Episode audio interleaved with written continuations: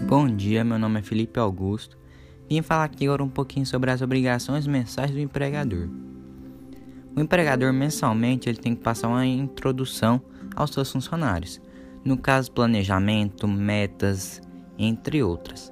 Após isso, o pagamento de salário também é essencial para a obrigação do empregador, pois é um direito do colaborador receber esse benefício. É recolhimento, repasse dos encargos para o INSS. Também é uma obrigação do empregador.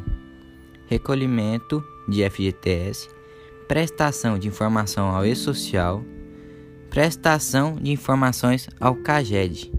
Tudo isso é uma obrigação do empregador. Agora eu vou falar um pouquinho mais.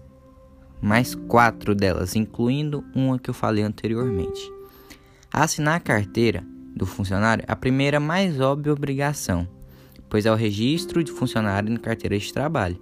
Ali que ele começar a ter a obrigação e autonomia sobre um funcionário.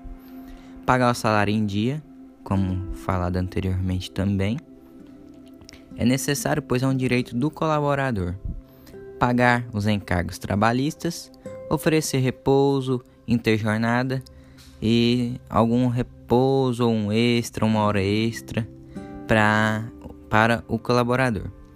Essa foi minha explicação sobre as obrigações do empregador e muito obrigado e um bom dia. Felipe Augusto, turma 81.